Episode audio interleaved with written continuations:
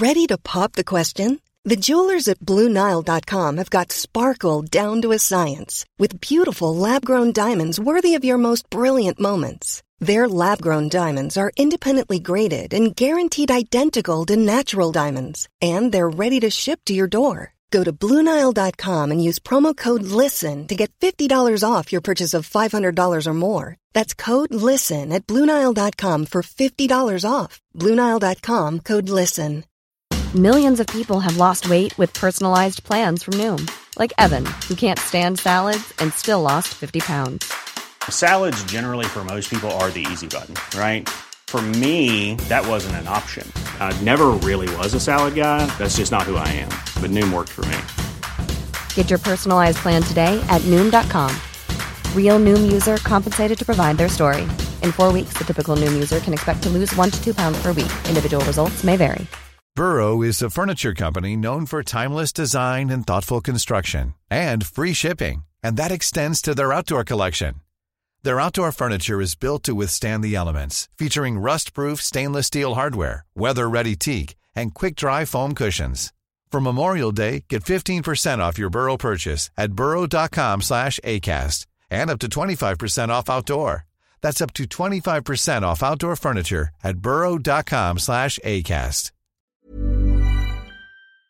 Muy bien, ¿podemos empezar? Se han dado situaciones inéditas eh, o increíbles. Por caso quiero decir que se acabara la merluza. No me digas que merluza no mariposa, que yo sí como merluza. No me digas que merluza no mariposa, que yo sí como merluza. Bienvenidos a Se acabó la merluza, una relación de datos históricos inútiles que se conjuran para tramar alguna verdad. Con Jorge Tezán y un equipo que aún no se encuentra, no se encuentra. Hoy presentamos El Batallón San Patricio, la sangre irlandesa de México. Mientras tanto, estamos en Irlanda y es 1840. Hace como 200 años que el país ha sido anexado al llamado Reino Unido de Gran Bretaña e Irlanda. La conquista había sumido a Irlanda en una situación de profundo vasallaje. Para quienes dicen que bien nos hubiera convenido formar parte del Reino Unido a partir de las invasiones inglesas, tal vez nos esperaba este mismo destino. Los católicos de Irlanda no podían ser propietarios de tierras, arrendarlas, heredarlas, ocupar cargos políticos, estudiar, aprender un oficio, etc. Las tierras eran propiedad de una oligarquía inglesa que los obligaba a cosechar trigo para enviar a los ejércitos de su majestad, mientras que los irlandeses, entre los cuales el 80% era católico, vivían en la pobreza cosechando principalmente papas que la mayoría de los irlandeses destinaban para su consumo personal.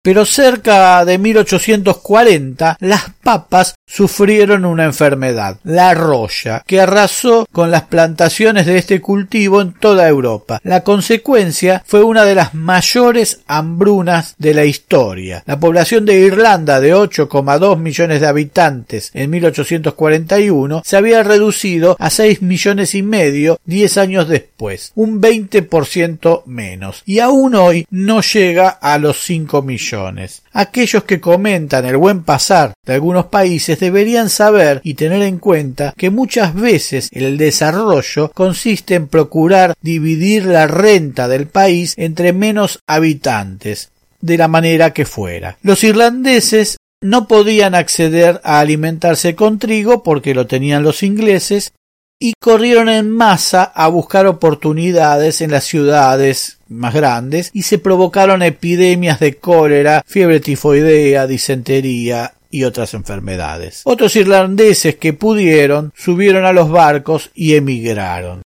¿Qué mejor que ir al país que se había burlado de los ingleses, que se había independizado de ellos y echado con una buena patada en el culo? Que los había dejado en ridículo. Se vivía bien, se hablaba un idioma conocido, había posibilidades de progreso, sobre todo si pasabas un par de años en el ejército haciendo nada. Podías comprar tierras y trabajarlas. ¿Qué podía salir mal en los Estados Unidos, el país de la libertad? Allí llega John Patrick O'Reilly o John Riley o Reilly o como lo quieran pronunciar, nacido en Clifden, condado de Galway, Irlanda. Algunos dicen que en 1817 o 1818. Entre el hambre y la persecución, primero se va a Canadá Tal vez tiene un paso fugaz por el ejército de su majestad el rey Guillermo IV y en algún momento se muda a Michigan ya en los Estados Unidos. Trabaja con algunos irlandeses de allí y alrededor de 1845 se enrola en el ejército de los Estados Unidos. Riley era un hombre alto de un metro ochenta y siete, musculoso, de hombros anchos, tenía cabellos oscuros, ojos claros y tez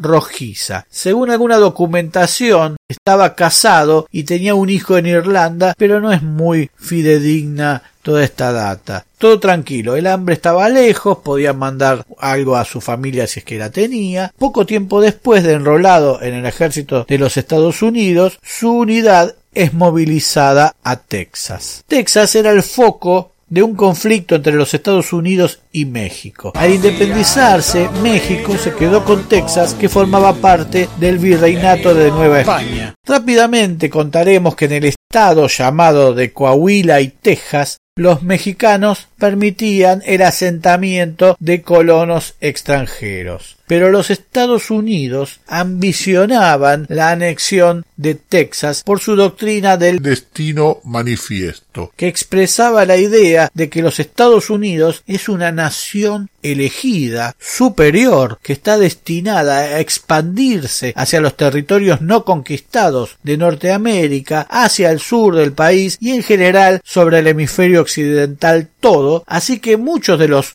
colonos que se asentaban en Texas eran estadounidenses impulsados desde Washington que le empiezan a formar una minoría importante para torcer algunas decisiones soberanas mexicanas a favor de los Estados Unidos. Entonces, hacia 1830, México prohíbe el asentamiento de extranjeros en Texas. Y que no saben qué sucede. En 1835 Texas declara su independencia de México, que envía tropas México, y se suceden las batallas como la épica victoria de El Álamo, que muestran en muchas películas, y la derrota de San Jacinto, que consolida la independencia texana a manos de su presidente, que no tiene un nombre proveniente de los mexicanos de los que se habían escindido, sino que se llamaba Sam Houston. Aquí en la ciudad de Houston debe su nombre. Y los Estados Unidos empiezan a reclamarle a México que indemnice a Texas por haberse independizado del país azteca. Ya vamos adivinando para qué lado iba a ir la Texas independiente. Y así sucede, porque diez años después, en 1845, Texas es anexada a los Estados Unidos y allí se desencadena la guerra de Estados Unidos con México. Los mexicanos tomaban como su límite con Texas al tradicional límite de siempre del río Nueces, pero los yanquis decían que el límite era el río Bravo, 240 kilómetros más al sur. Allí van las tropas del general Taylor, unos cuatro mil hombres en su mayoría irlandeses, aunque también polacos, alemanes, italianos y de otros países europeos. Entre ellos va O'Reilly, ignorante de todo conflicto local. Establecen un campamento en la ribera norte del río Bravo, frente al pueblo mexicano de Matamoros, donde los mexicanos tenían una base militar. El objetivo era generar un conflicto con los mexicanos, Y aquí comienza la interacción. Para los cerrados toscos pueblerinos y poco instruidos irlandeses que no habían tenido ninguna participación colonial en América, estar frente a un mexicano era como conocer a un extraterrestre. Los mexicanos desarrollan una serie de acciones psicológicas distribuyendo volantes escritos en inglés que instan a los irlandeses a desertar del ejército estadounidense a cambio de cederles tierras, mientras que el campamento yankee, con su rigidez militar, observa a diario la vida tranquila de un pueblo en el que hay actividades normales, hay música, diversión y mujeres casi desnudas que se bañan en la orilla sureña del río a apenas 180 metros de las tropas del norte. Pero por sobre todas las cosas, los mexicanos eran católicos y los irlandeses, víctimas de la persecución a los católicos, no querían hacer con los mexicanos lo mismo que sufrían ellos. Así que surge esa duda y los soldados europeos del ejército estadounidense les preguntan a sus jefes ¿Debemos matar católicos? A los yanquis, presbiterianos y masones, el tema no solo ni les importaba, sino que no vacilaban en saquear iglesias católicas, maltratar a sacerdotes y violar ostensiblemente a las monjas que encontraran. Los irlandeses no sentían nada adverso hacia los mexicanos y recibían fuertes maltratos de sus jefes militares yanquis que los humillaban por su condición extranjera e intelectual. O'Reilly, que pedía frecuentes permisos para entrar a la iglesia católica de Matamoros, debía dar demasiadas explicaciones por sus actos, las horas pasaban, una guerra ajena se les venía y había que tomar una decisión. El 12 de abril de 1846, el teniente John O'Reilly, hasta ese día a cargo de la compañía K del quinto regimiento de infantería de los Estados Unidos, junto a un puñado de soldados irlandeses, se lanzan al río y llegan a nado a la costa mexicana. Hay quienes dicen que pidieron permiso para ir a misa a Matamoros y no regresaron más. La idea de los mexicanos era lograr estas deserciones, recibirlos de su lado y alejarlos del frente a resguardo de las tropas estadounidenses. O'Reilly y sus hombres planeaban regresar a Irlanda, pero al desencadenarse la guerra entre los Estados Unidos y México, el país de la libertad bloquea el Golfo de México y se hace imposible salir del país. Así que se suman O'Reilly y sus hombres al ejército mexicano porque a esta altura es cuando todos los libros que consigan por ahí, todos los audios y videos van a hablar de la guerra de 1847, sin dar demasiados datos, o la intervención de los Estados Unidos en México, en vez de decirlo lisa y llanamente. Estados Unidos invadió México desde el primer momento. Es en el bombardeo al fuerte estadounidense del que hablábamos antes, en la batalla de Palo Alto y en la de Resaca de La Palma, entre el 3 y el 9 de mayo de 1846, cuando los irlandeses hacen su bautismo de fuego con la camiseta mexicana y se ponen un nombre, el Batallón San Patricio, el santo patrono irlandés, y luchan con su bandera particular, verde, con un arpa celta como la que se puede ver en la etiqueta de una cerveza famosa, los tréboles y la leyenda Erin Go Bragg, Irlanda por siempre. Los irlandeses están a cargo de la artillería, los cañones, y son muy buenos, y provocan muchas bajas en los estadounidenses. Aquí las batallas son, para lo que nosotros estamos acostumbrados a escuchar, un tanto raras. Algunas duran días o las interrumpen durante la noche y además se producen hechos incomprensibles como súbitas retiradas de tropas pese a ir ganando, malos entendidos, incomunicaciones que generan muertes, etc. Digamos que no hay una estratega de los quilates de San Martín organizando todo en las tropas mexicanas, pero los San Patricios, como se los llamaba, se convirtieron en un dolor de cabeza para los estadounidenses. Fueron los que más bajas les causaron los que más demoraron la guerra, los más temidos y los más feroces en combate. Todas sus cabezas tenían precio y además de la lucha de los Estados Unidos por Texas, eran en sí mismo un objetivo. Combate tras combate se le fueron sumando desertores que consideraban a la guerra injusta y llegaron a ser unos mil, sumando a otros extranjeros que ya residían en México, algunos mexicanos y hasta estadounidenses, aunque hay quienes dicen que no llegaron a sumar más de 300. A O'Reilly, rebautizado Juan Relay, se le sumó su segundo oficial, Patrick Dalton, y muchos otros, entre los que se cuentan un John Little, llamado casi como el amigo de Robin Hood, y un William Wallace como el héroe escocés que seguramente hubiera sentido amplia simpatía por estos muchachos. En la batalla de Monterrey del 21 de septiembre de 1846 rechazan dos asaltos a la ciudad, pero cuando el general Zachary Taylor estaba por abandonar el ataque, el comandante mexicano Pedro Ampudia pide parlamentar, con lo que da por consumada la derrota. La ciudad es saqueada durante días, pero aún en la Monterrey tomada continúan las deserciones del lado yanqui. En la batalla de O la Angostura del 22 de febrero de 1847 marchaban a la vanguardia de las tropas, ahora al comando nuevamente del presidente Antonio López de Santa Anna, regresado de su exilio en Cuba. Al mando de la artillería destrozan un batallón enemigo y capturan dos cañones estadounidenses, lo que les vale ascensos y ser condecorados con la Cruz de Honor de la Angostura tan pronto como se pudiera fabricar, según les dijeron. Pero cuando todo parecía perdido para los yanquis, el líder mexicano Antonio López de Santa Anna se retira del campo de batalla, según dice luego, para sofocar la rebelión de la Guardia Nacional en la Ciudad de México, y ambos generales dan a sus fuerzas como vencedoras de la batalla. Lo cierto es que el resultado consolidó la presencia de las tropas de los Estados Unidos en el norte de México hasta el final de la guerra. Más de un tercio de los San Patricios es muerto o herido en esta batalla, durante las cuales eran un blanco buscado. La situación se complicaba para México, ya que los alimentos escaseaban. Hey, it's Danny Pellegrino from Everything Iconic. Ready to upgrade your style game without blowing your budget? Check out Quince. They've got all the good stuff, shirts and polos, activewear and fine leather goods, all at 50 to 80% less than other high-end brands. And the best part? They're all about safe, ethical and responsible manufacturing. Get that luxury vibe without the luxury price tag. Hit up quince.com slash upgrade for free shipping and 365 day returns on your next order. That's quince.com slash upgrade. Burrow is a furniture company known for timeless design and thoughtful construction and free shipping, and that extends to their outdoor collection.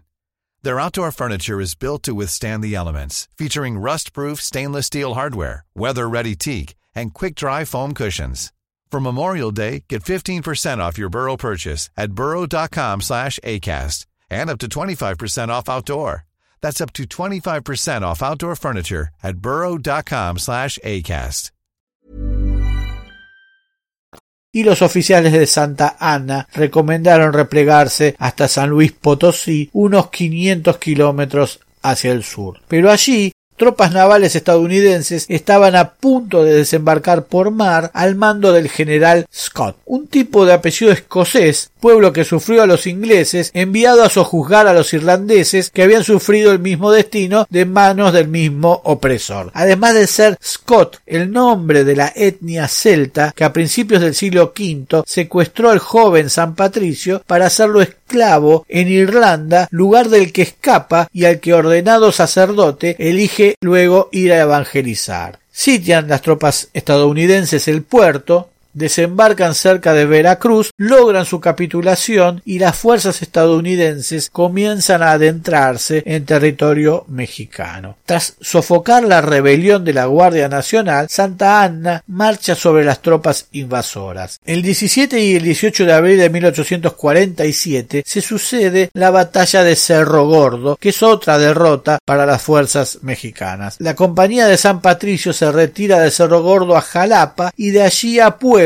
y finalmente a la Ciudad de México. Los yanquis llegan a Puebla donde permanecen tres meses en los cuales sufren 33 deserciones más. Santa Ana prepara la defensa de la capital y crea la Legión extranjera mexicana en la que incluye a los San Patricios y a todos los demás extranjeros, pero con una función de infantería en lugar de la de artilleros. El 20 de agosto de 1847 los yanquis vienen por el sur de la Ciudad de México y se sucede una de las batallas más sangrientas de la guerra en el convento de Churubusco, un nombre que proviene del náhuatl y quiere decir lugar del dios dios de la guerra y se conoce así como convento de Churubusco al complejo formado por un antiguo monasterio de piedra de Santa María de los Ángeles y a su iglesia adyacente. Allí estaban los San Patricios mientras una batería regular del ejército mexicano se había desplegado frente a un puente sobre el río Churubusco a 300 metros al norte del convento con tres piezas de artillería, mientras que otros dos regimientos custodiaban la orilla del río. Fíjense cómo la impericia mexicana, la incapacidad de sus dirigentes, las discusiones estériles y la defensa de valores que para nada beneficiaba a su nación los lleva de un conflicto casi limítrofe a estar defendiendo los barrios de la propia capital. Al mediodía de ese 20 de agosto, los yanquis empiezan un ataque sobre ambos objetivos, el puente y el convento. Luego de tres horas de feroces combates cuerpo a cuerpo, logran tomar el puente y toda su artillería. La cosa viene mal y dirigen los cañones al convento que defendían los San Patricios. Los estadounidenses intentan varios asaltos a la edificación pero son rechazados por los irlandeses, aunque cada vez con menos fuerza. Al cabo de otras tres horas de batalla en las que voló la reserva de pólvora de los mexicanos, cuando ya casi no tenían munición ni pedernal y con muchas bajas, los yanquis comenzaron a trepar los muros y los San Patricios resistían a bayonetazo puro durante mucho tiempo. Los mexicanos querían rendirse y enarbolaron la bandera blanca de rendición, pero los irlandeses del batallón San Patricio bajaron la bandera blanca y continuaron la lucha en forma encarnizada. Lo mismo sucedió al segundo intento de izar la bandera blanca, que bajaron la bandera, y al tercer intento uno de los irlandeses mató al soldado mexicano que sostenía la bandera. Pero ya era tarde. El 60% de los sanpatricios estaban muertos o heridos o tomados prisioneros. Murieron en la acción dos tenientes, cuatro sargentos, seis cabos y veintitrés soldados rasos. Los capitanes John Riley y James O'Leary fueron heridos, así como Francis O'Connor, un soldado enrolado que perdió sus piernas. Los prisioneros sumaban 85, 72 de los cuales se comprobó luego que eran desertores del ejército estadounidense. 84 San Patricios habían escapado y permanecieron dispersos y escondidos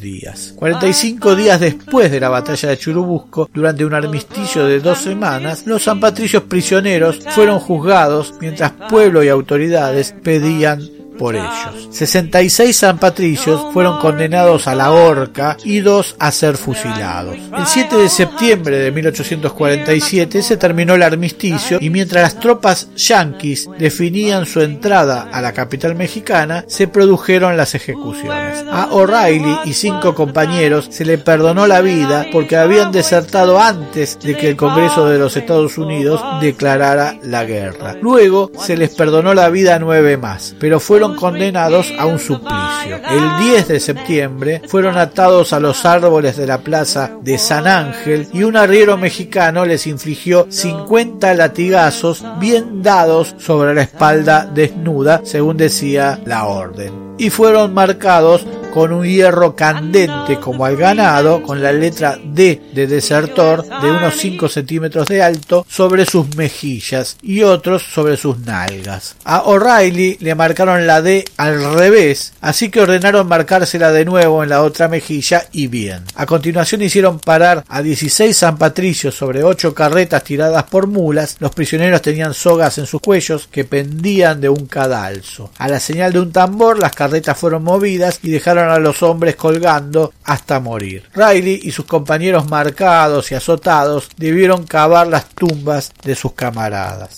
Pero la mayor crueldad sucedió el 13 de septiembre de 1847 en el barrio de Mixcoac, mientras la ciudad caía en manos estadounidenses. El coronel William Harney decidió coordinar la ejecución con la toma del castillo de Chapultepec cuando finalmente caía México, visible desde allí a unos tres kilómetros, y desde la madrugada colocó a los prisioneros sobre carretas debajo del cadalso con sus sogas al cuello y anunció que permanecerían allí hasta que la bandera estadounidense se izara sobre el castillo para que fuera lo último que los San Patricios vieran, la bandera mexicana arriada y las barras y estrellas flameando sobre la capital mexicana como si todo por lo que habían luchado hubiera sido en vano. Harney advirtió que había 29 prisioneros en vez de 30 y preguntó qué había sucedido. Le dijeron que faltaba el cabo Francis O'Connor, que había perdido las piernas y agonizaba. Traigan a ese maldito hijo de perra, gritó Harney y con sus muñones sangrantes se lo puso entre los condenados. La batalla en Chapultepec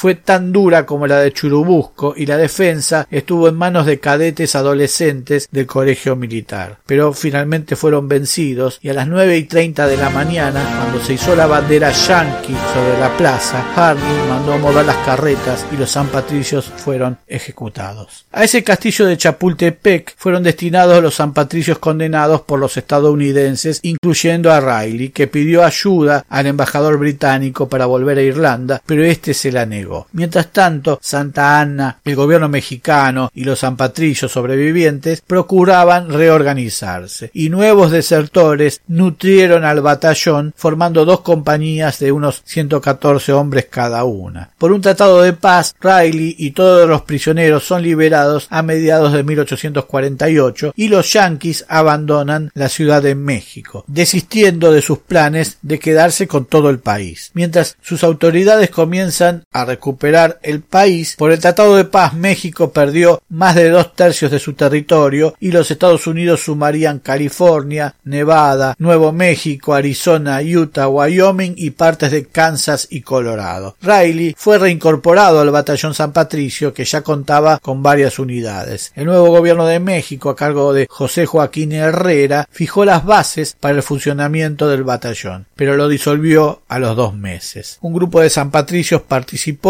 de un alzamiento en contra del presidente y Riley fue encarcelado brevemente sospechado de haber participado en el levantamiento, pero luego fue liberado. México e Irlanda han mantenido una relación de cariño desde entonces. Hay calles, escuelas, plazas con los nombres del batallón San Patricio, hay placas con los nombres de sus miembros, hay un busto de Riley en su pueblo natal donado por México y todos los años se conmemoran los aniversarios de las ejecuciones y el famoso 17 de marzo, Día de San Patricio en México, es mucho más que un desfile de tilingos que se emborrachan. Por el lado de los Estados Unidos, las tierras conquistadas siempre tendrán el sabor del robo y de la usurpación, aunque las disfracen de doctrina filosófica y del proyecto de país que tantas muertes ha provocado en el mundo entero. Y ojalá el tiempo ponga las cosas en orden y vuelvan estas tierras a sus legítimos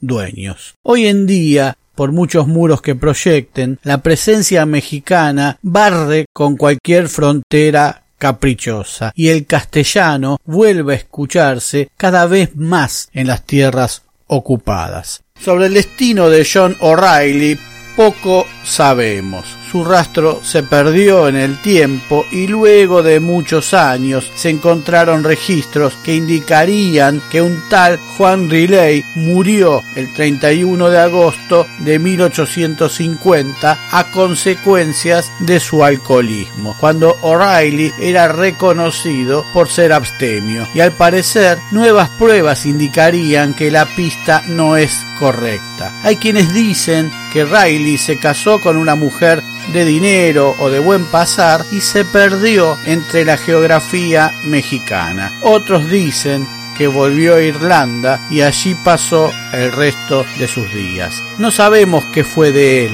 no tenemos datos muy ciertos, pero sí sabemos que el tipo siempre supo de qué lado estar porque tanto él como el resto de los irlandeses del batallón San Patricio sabían que ponerse en contra de los Estados Unidos les traerían más problemas que dichas, y que sus vidas hubieran sido mucho más gratas si se hubieran mantenido jugando en el equipo ganador y haciendo como si nada sucediera. Pero lo hicieron, nada más que por convicción, por creer en algo sin importar los resultados dejar una marca, ganarse el respeto, dejar de llorar y hacer algo. Claro que los militares odian esas almas y yo las quiero para mí, aunque todo no haya sido más que dos días en la vida.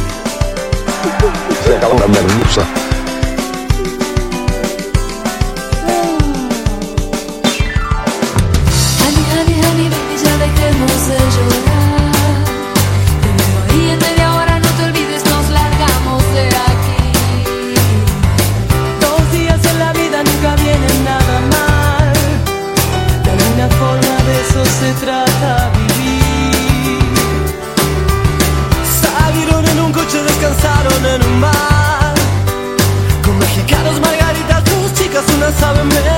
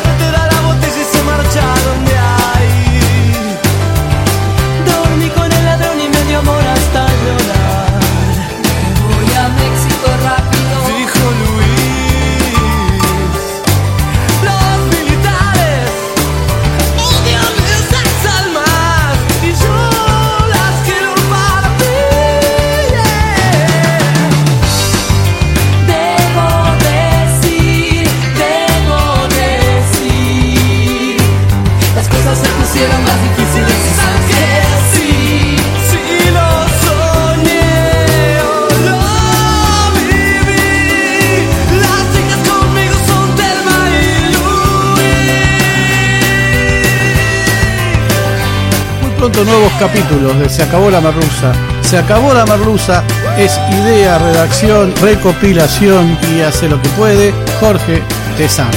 Muchas gracias.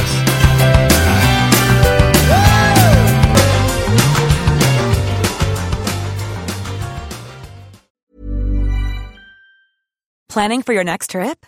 Elevate your travel style with Quince. Quince has all the jet setting essentials you'll want for your next getaway, like European linen, premium luggage options, buttery soft Italian leather bags, and so much more. And is all priced at 50 to 80% less than similar brands.